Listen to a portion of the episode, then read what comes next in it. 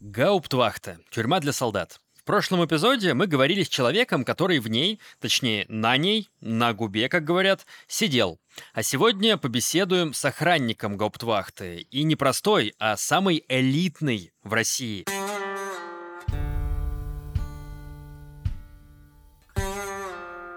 Привет-привет! Меня зовут Миша Ронкайне, нас слушаете вы «Тюремный подкаст». Я беседую с людьми, которые сидели в тюрьмах по всему миру, а еще и с теми, кто в них работал – Константин, герой сегодняшнего выпуска, служил по контракту в армии, в элитной Таманской дивизии в Подмосковье.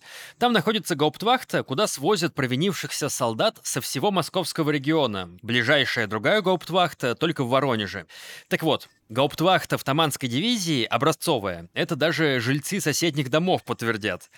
Дослушивайте выпуск до конца, поймете, о чем я. Костя, привет. Как ты попал в эту дивизию и как стал охранником губы? Я получал среднее образование, получил, подал на вышку, отсрочку мне не дали, я ушел в армию. Служил там срочку, 8 месяцев, в какой-то момент подписал контракт. Надолго? Первый контракт минимально 2 года идет, потом можно по году продлевать. Я служил в Таманской дивизии в одной из полков. Есть внешний наряд, гарнизонный караул на голфахту. Почему ты решил контракт подписать? У меня там была девушка, стукнула, ёкнула, и вот была такая возможность. Подпишу контракт, буду снимать жилье. И когда я подписал контракт, стал ходить на голфахту. В каком городе Таманская дивизия? В Подмосковье. На электричке час ехать. Ты постоянно ходил на голфахту или это было с какой-то периодичностью? Чаще на голфахту, но сами эти караулы внутри дивизии меняются, потому что там разные задачи ставят. Учения, парады, еще что-то. Так, и как выглядит э, голфахта современная? Сама гауптвахта двух изданий здания. Есть лицевой вход и задний вход. Лицевой вход — это сама комендатура была. Первый этаж был занят. С другой стороны, вход на саму гауптвахту. Там большой забор каменный, метров 6, натянута колючка. Сам вход — большие железные ворота. Ты заходишь внутрь, слева у тебя вход в одно отделение, справа в другое отделение. Посередине находится маленький плац, на котором проводят занятия заключенным. На гауптвахту сажают обычных солдат, срочников, контрактников во всех званиях, то есть это от рядового до старшины, и прапорщиков. А за что сажают э, на гауптвахту солдат? За дисциплинарные взыскания, за драки, которые не понесли серьезные последствия для дерущихся. У контрактников самоволка либо в пьяном виде его поймала военная полиция. Фотографию в интернет выложил, это посчитали, что он нарушил военную тайну. Еще одна из причин, почему могут попасть именно срочники, это отказ от наряда. Если, например, горная народность, они не хотят заступать в наряды, что-то убирать, их присылают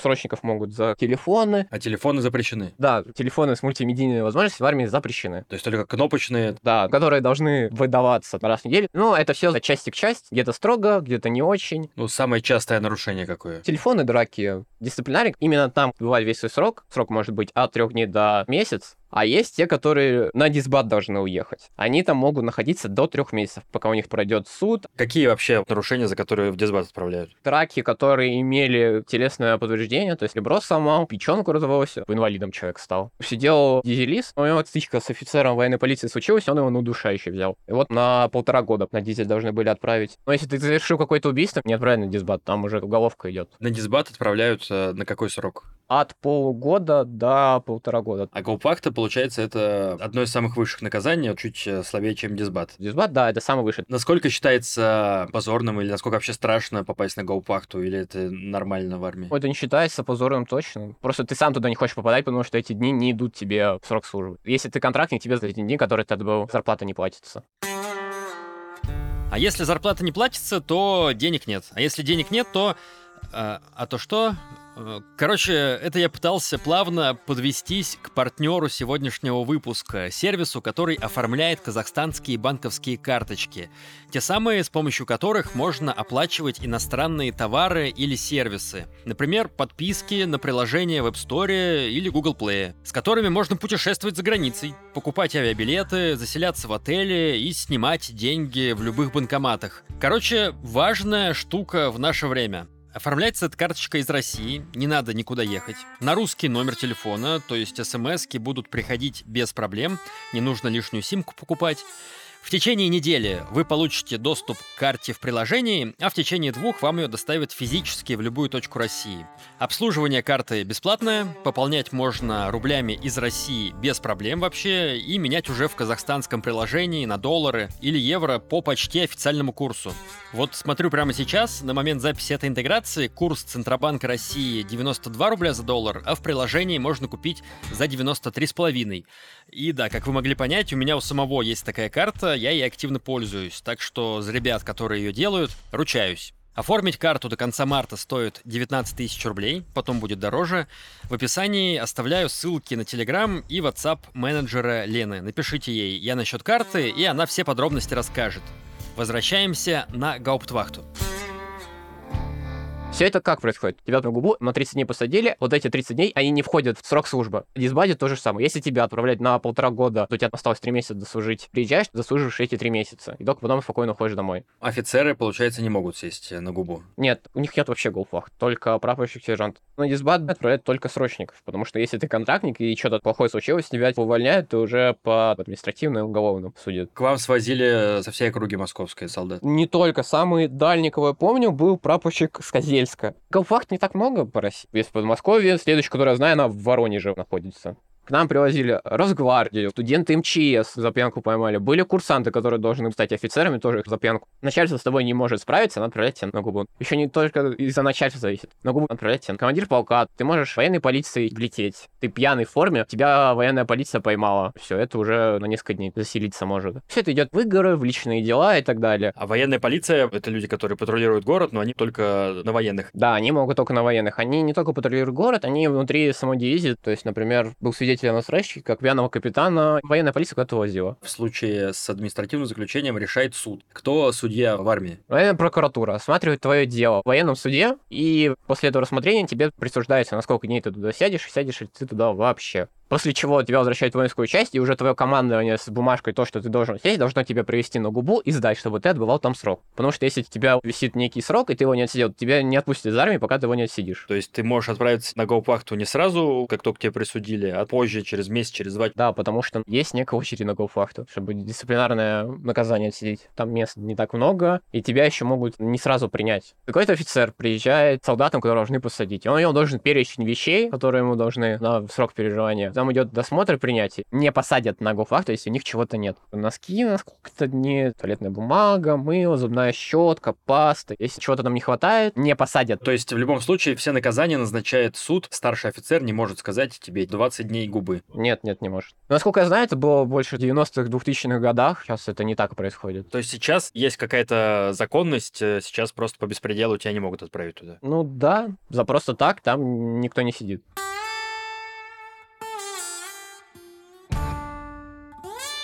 Там есть три отделения. Одно отделение — три камеры. Там три камеры на двоих, но больше трех обычно там никогда не сидел. И одиночка у них находится. Там сидят дизелисты, которые на дисбат должны отправиться. Еще одно отделение, там, где сидят дисциплинарные заключенные солдаты. Контрактники, срочники от рядового до старшины. Там не больше 30 человек вмещается. 30 человек — это камера одна? Нет, камеры там разные. Есть на два человека и три. А третья часть? Прапорщики. Они сидят в отдельном крыле. Тоже у них камеры на несколько человек. Да, также есть одиночки. Как выглядят э, камеры? Стальная дверь с кормушкой. Кормушку никогда мы не использовали. У нее есть смотровое окошко. Также в стенах два смотровых окна. Размер камеры какой? Метров 5 на 4. Внутри есть стол, стоит обычная кровать. Двухэтажная кровать? Двухэтажных не было. Тумбочка, стула 3, и в какой-то камере больше места, в какой-то камере меньше места. Где-то есть раковина и унитаз. В каких-то камерах этого не было. То есть, если у тебя в камере нет санузла, ты должен стучаться. Контролер передавал по средствам связи, что заключенный хочет в туалет, приходил выводящий. С чем можно сравнить эти камеры? Там был ремонт на вахте не прям давно. Там все выглядит очень круто. Наверное, можно сравнить с номером после. А что разрешено в камерах иметь? Предметы личной гигиены, но не бритва. И ведро мусорное. Уставок, тетрадку и ручку, но рисовать нельзя. А что с ними делать? Устав писать. Если ты нарисуешь солнышко или человечка, то что тебе вставят? Нам все от крылу зависит. Говорили, не рисуй, вырвали листы. Если это повторялось, ему задачи придумывались, чтобы проще не было. Ты лично сам тоже вырывал листы с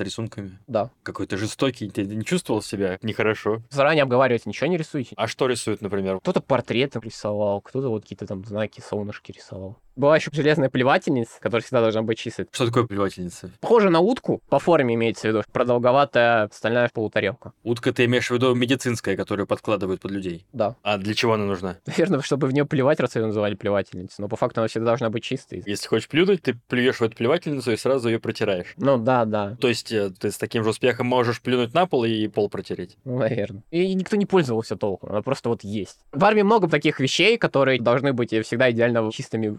Также там был пластмассовый графин с водой, караул кипятил воду, наливал им каждый день. Были домино и шахматы. То есть можно было играть в домино и шахматы. Да, А в карты? в армии вообще карты запрещены. Что еще в камере было? Какие-то электроприборы, может, телевизор? Телевизоров там точно никаких не было. Были две розетки. Только заключенных ничего такого не было, чтобы можно было вставлять. Их использовали, когда надо было стричь заключенных. Мог начальник караула или начальник факта сказать, его постричь надо. Приносишь машинку, его стригут. На лысо. Просто коротко. Обычная армейская стрижка, чтобы просто выглядело недлинными. А что с бородами? Вот ты сказал, что кавказцы у вас были, у кавказцев обычно борода очень быстро растет, бывает, что за один день уже вырастает. С утра выдавались бритвы, они брились, бритвы потом забирались. Было встроенное радио, но там обычно крутили статьи дисциплинарного устава. То есть кто-то наговорил на микрофон статьи устава, все это зациклили и из этого сделали армейское радио. Да, живой человеческий голос в записи. Оно как бы было, но его не запускали в основном. Ну, а если запускали, заключенные начинали протестовать, Не должны они протестовать. Если ты начинаешь протестовать, то тебе начинают приключения придумывать. например. Если я не хочу мыть плевательницу, то что будет? Если ты начинаешь отказываться, это расценивается как невыполнение приказа.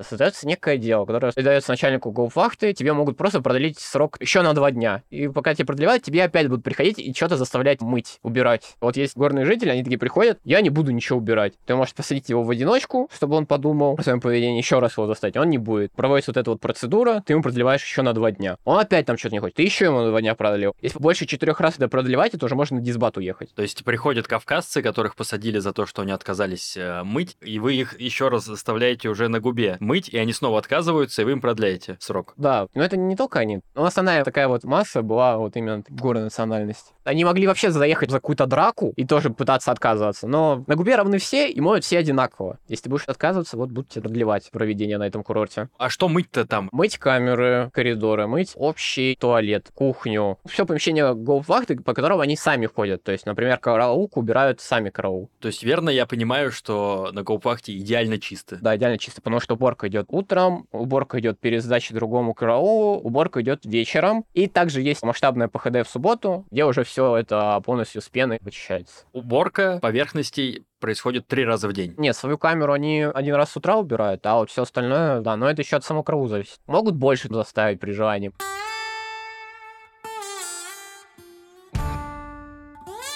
Надо про структуру самого караула рассказать. Есть один часовой на вышке, он стоит с боевым оружием, с автоматом. Под конец службы я уже узнал, что у нас единственная губа с этой вышкой. На всех других вахтах нету вышек. То есть всю губу видно. Да, весь внутренний двор виден, вышка 5 метров. Там стоит человек с автоматом с ее экипировкой, который будет действовать согласно уставу. При побеге стоит давать предупредительный воздух. Но такого не случалось. Также есть выводящие, которые занимаются всеми эти заключенные. Разводящие, которые меняют посты контролеров часовых. То есть сама смена как идет? Здесь контролеры, ты два часа находишься на посту, два часа бодрствующая смена. То есть ты не можешь спать, ты находишься в коронном помещении на случай чего-то. Потом два часа ты спишь. Потом это все повторяется. И так на протяжении 24 часов. Выдается дубинка такая резиновая. Ты ходишь по коридору, смотришь что через смотровые окна. Заключенным, чтобы они ничем, что запрещено, не занимались. Не пели, не спали днем, не сидели на кроватях. Но если не в камерах, не на занятиях. В течение дня на кровать прилечь ты не можешь. Нет, оно и в обычной армии такое не приветствуется. А на чем сидеть-то? На стульях, получается? Да, на стульях. А на стуле можно спать? Нет, нельзя. То есть, если караульный смотрит в глазок, видит, что на стуле кто-то спит, то он такой, эй, не спать. Но первое время он сделает замечание. Если что-то повторится, то можно придумать ему какое-то занятие, забрать у него стул, чтобы он стоял. А еще что могли сделать? Если это что-то мелкое, могли просто предупреждение, могли вне очереди на все уборки именно его отправлять. Это уже зависит от фантазии вводящего начальника караула. Никаких прямых инструкций не было, что за что дается. Но без внимания это оставлять было нельзя. Надо было дать понятно человеку, что он провинился, А какие еще правила, что еще нельзя делать в течение дня? шуметь нельзя. Но понятия достаточно расплывчатые, и каждый трактует по-своему. Ты как трактовал? Ну, просто громко что-то кричит или песни поет. За песни что ты делал? Делал замечания, не пой. Я пою. Ля-ля-ля-ля-ля-ля-ля. Перестань петь. Я не буду переставать петь. Что ты со мной сделаешь? Контролер докладывает по устройству начальнику караула, либо помощнику начальника караула. Там есть внутренняя связь. Да, есть внутренняя связь. Нажимаешь кнопочку, докладывает контролер третьего поста второй смены, рядовой такой-то такой-то, заключенный из камеры 5 шумит и не выполняет моих приказов. Он выводящих отправляет. В саму камеру ну, контролеру доступа нет, он просто снаружи. Придут выводящие, которые уже имеют доступ к камерам, которые всеми вот этими заключенными занимаются и контролируют. Откроют камеру, поговорят с ним. Если ты будешь дальше продолжать, тебе сделают выговор замечания, тебе продлят пребывание здесь нарушением правил содержания. Я говорю, мне наплевать на вас, я буду петь, хочу петь, сегодня мой праздник. В одиночку вас посадят. Агрессивные были у вас какие-то солдаты, которые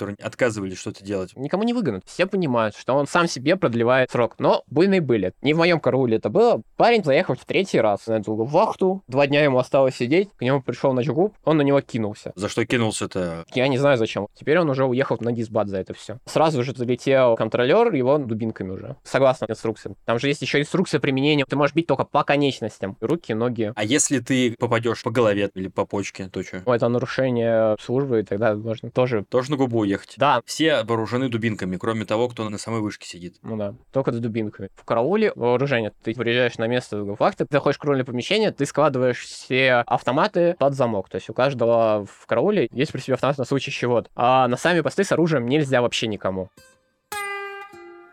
ты ходишь по коридору, смотришь смотровые окна, и самая типичная картина, которую ты обычно видишь. Они могут просто сидеть, разговаривать, либо шахмат домино играть, читать. Надо еще по распорядку дня заключенного. Они же не круглыми сутками. Утро. Приходит разводящий, всех будет. Утренний туалет. Сюда дается бритва, каждый должен побриться, и обратно в камеру. А во сколько подъем? В 6 утра. Гофвахта такое место, где вот ты можешь всегда рассчитывать на 8-часовой сон. Там отбой 22, подъем в 6. Когда ты находишься в наряде, то у тебя сон не более 4 часов. Прописан в уставе. Так там как придется. В наряде это не на гоупахте, просто когда ты чем-то занимаешься в части. Да, военный наряд. Так, в 6 часов подъем. Идут умываться потом. Э, что дальше происходит? Идет уборка камер. То есть были какие-то средства для уборки камеры или просто тряпкой все убирали одной? Были прописаны швабры, всегда тряпки обновлялись. Были перчатки для тех, кто брезгует, ведра, моющие средства. Все это их стабильно снабжали. Не было такого, что его заставляют пальцем э, в говне ковыряться. Все убираются? Или какой-то график дежурств есть внутри камеры? Внутри камеры они разбираются сами. Главное, чтобы они убрались. А на самой территории вахты очень сложно составить график дежурств, потому что там контингент не постоянный. Тот заехал на три дня, спустя три дня уехал, тот уже там 20 дней сидит, ему 25 надо сидеть. А кто потом проверяет эту уборку? Отвечают именно вот выводные. То есть выводные заходят после этой уборки и смотрят, убрано или нет? Они вообще должны там все время находиться. Что происходит дальше? Потом приносят еду. Еду приносят в соседней части. Они едят. Очень долго трапезничать и разговорствовать нет. Затем их смотрят выводящие и едят не столовой, то есть они не в камерах едят. Здесь отдельно помещение, типа столовая, где есть раковина, есть плита, которую никто никогда не использовал, там чайник. Таких столовых две. Одна именно солдатская, другая прапорская. Большие столовые? Маленькие. Там находится три стола, то есть максимум там шесть человек. Погнали дальше. Значит, позавтракали все, а потом э, что происходит? Потом назначаются люди на рассмотрение выводного. Ты выбираешь вот эту лестницу, ты будешь убирать коридор, вы будете убирать отделение прапорщиков. Если в отделении прапорщиков никто не сидел, это убирали солдаты. Если прапорщики сидели в своем отделении, то все свое отделение прапорщики сами. А все, кто не задействован, их отправляют на занятия. На протяжении до обеда ты час стоишь на плацу, кому-то одному вручается устав, он это читает, читает по предложению, все остальные за ним повторяют. А когда они читают устав, ты должен наблюдать, как они устав читают. И смотреть, чтобы никто не начинал ворона ловить, замечания делать. Там еще в акт расположен. С одной стороны, там одна воинская часть, с другой стороны, другая воинская часть, а с других двух сторон жилые дома. Был случай, воскресенье, 10 утра, дежурный по комендатуре звонит на в караул, говорит, у вас заключенные очень громко читают устав, жалуются опять жильцы, которые прямо вот напротив. И что, вы шепотом начали читать устав? Ну, не шепотом, потише. Ну, я думаю, что квартиры в этих домах дешевле стоят,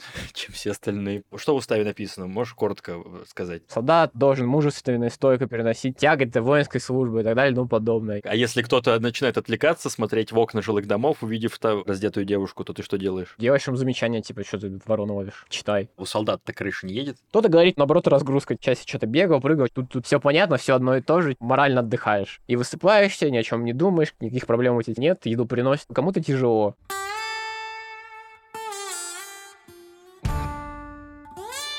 Потом идет час строевой подготовки. Два шага на месте, раз-два, идут потом строевые. Кругом, все поворачиваются кругом, идут в другое направление. На месте стой, налево, направо и так далее. Ты проводил эти строевые подготовки? Да. И каково тебе проводить такие штуки? Тяжело, ты просто час одно и то же бурочишь. После одного такого занятия час у них есть 10 минут отдыха, их отправляют в клетки, они там просто стоят. Какие внутренние клетки там еще есть? На улице есть клетки, которые запираются. Просто клетка, на асфальте она находится? Да, она находится на асфальте. Клетки две, прапорщики и контрактники в одной, срочники в другой. Но вообще это деление очень странное, потому что те солдаты сидят в одном крыле, а прапорщики в другом крыле. Но при этом в клетке по контрактникам идет. Типа не срочники в одной клетке, срочники в другой. А задача в этих клетках отдыхать. Типа да. А что происходит дальше, значит? Мы подошли уже к полудню примерно. Да. Их заводят, они что-то полчаса там откисают, ждут обеда. Обед. Происходит все то же самое, с уборкой и так далее. После обеда опять выводят их на занятия. На те же самые. Да, на те же самые. Ничего не меняется. Потом к 4-5 часам в этом промежутке заводят обратно в камеру, они готовятся к сдаче караула. То есть никакая задача. Они должны раздеться до трусов и ждать, пока придет следующий караул. Приходит задача караула. То есть старый начальник караула с новым начальником караула, они проходят по всем камерам, их выводят на коридор. Каждый по очереди зачитывает, за что они ответили, насколько их посадили. Начальник караула могут какие-то вопросы задать, если новые. Потом их просто поворачивают к стенке, они стоят лицом к стенке, руки за спину. В это время новые выводящие осматривают камеры на предмет запрещенных вещей. Прям вообще полностью все переворачивается. Как фантазия хватит. Внутри матрасов, в в поисках вещей, которые не должны находиться там. И находили когда-нибудь что-нибудь? Да, находили. Сигареты. На гоу-вахте нельзя сигареты. В камерах держать нельзя. Ну, вообще, при тебе не должно быть сигарет. Ну, не значит, что курить запрещено. Сигареты запрещены. Что еще находили запрещенные? Был свой, нашли телефон кнопочный. А в итоге выясним, что один из караульных, не из нашего караула, продал телефон. И тоже потом на 12 дней на эту же вахту за это присел. Телефон нашли у человека. Добавили ему срок? Да, добавили ему срок. Хранили этот телефон в каком месте? Под раковиной. Кто в бачок кто под раковиной, кто в матрас. В одной камере был подоконник очень шаткий. Он прям разбирался, этот подоконник. Вот каждый раз ты приходил, этот подоконник просто снимал, смотрел, что там ничего не было. Нельзя было хранить в камерах бритвы. Им не давали шнурки. Они, когда там приходили сваться, шнурки они оставляли в гардеробе. Ремни им нельзя тоже было держать при себе. То есть ты вышел из камеры, зашнуровался, что-то сделал, вернулся в камеру, перед этим нужно расшнуроваться и все сдать. Да, расшнуроваться, снять ремень.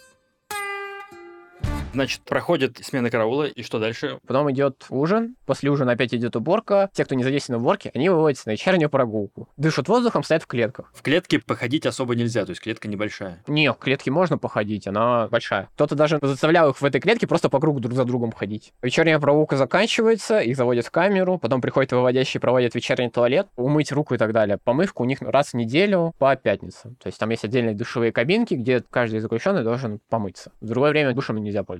И в какое время, наконец, звучит команда «Отбой» и как она звучит? Происходит вечерняя поверка, приходит начальник караула, заходит в каждую камеру, проводит вечерняя поверка. 22 выключается основной свет в камере. Там есть специальный ночник. Сами они свет не контролируют, это все делает выводящий контролер. А есть в жизни заключенных что-то приятное, кроме игры в домино? Наверное, праздник есть, когда по воскресеньям нету ночгуба, только караул.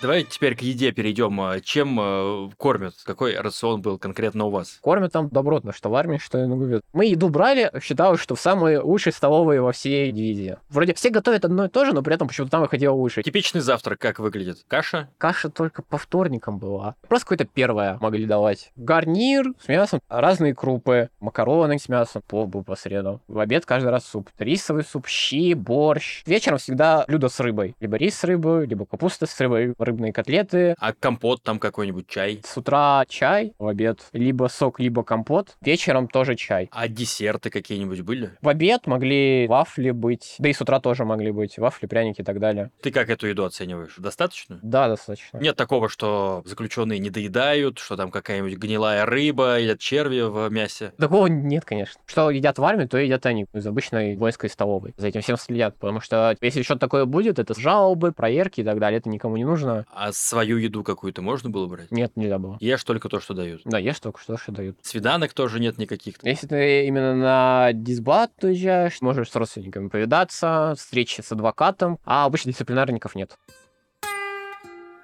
Был заключенный, которого тебе было жалко? Ну, вообще всех, которые на дисбат, как-то обидно, потому что ребята дурачились, вот ребро само. Не жертва не хотела давать спуск делу. Случилось то, что человек на полтора года уехал на дисбат, а потом вернулся и должен дослужить. И хоть они по-разному сидят, у прапорщиков и солдатов занятия общие проходят, а дизелиста нет никаких занятий, они просто сидят, и им нельзя пересекаться с другими заключенными дисциплинарниками. Дизелисты едят первые и отдельно. У дизелистов вообще отдельный свой график. У них отдельные прогулки с утра на полчаса и вечером на полчаса прогулка. Они просто сидят в камерах, и все. Просто сидят и ждут, пока их отправят в дисбат. На занятия они никогда не привлекались, они убирали только свое крыло. Просто сидят на стуле весь день, а с 10 до 6 на кровати могут полежать. Да, но у них есть книги, где они читали там. И они там сидели месяц-три.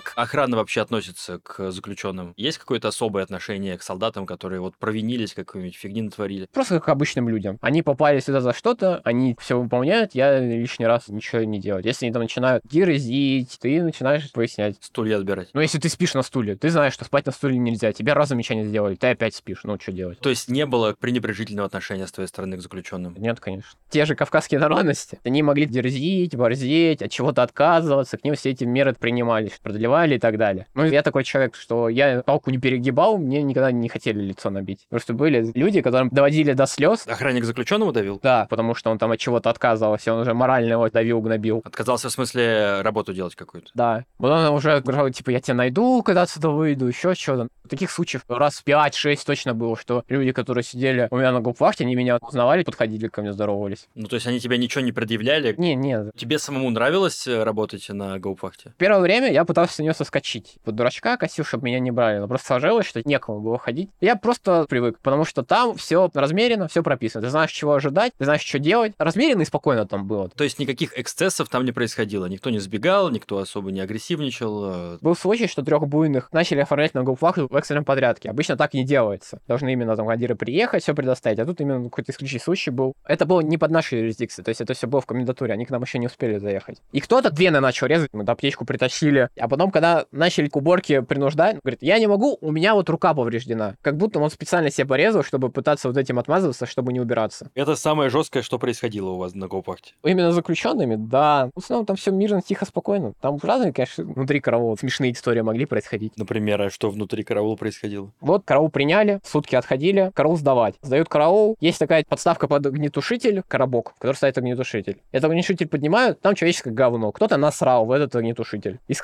караульных. Либо кто-то из нашего караула, либо кто-то не досмотрел принял. Ну, убрать это надо. Убирает тот, кто сдает караул. Кто-то вот выносил говно из огнетушителя. Ты выносил? Я, я нет. А заключенных нельзя было подрядить под это? Они бы отказались? Но они бы не отказались, начальник гауптвахты не оценил бы такого, потому что все-таки это косяк караула. Они максимум могли территорию на улице убирать, и то, если они уже убрали территорию, пришли проверять, такие, вот тут и тут что-то не так. Караульные сами эту территорию потом доубирали. Узнали, кто потом насрал-то? Нет, не узнали. То есть камер нет у вас? Камеры есть. Но там именно так как огнетушитель стоял, что не видно.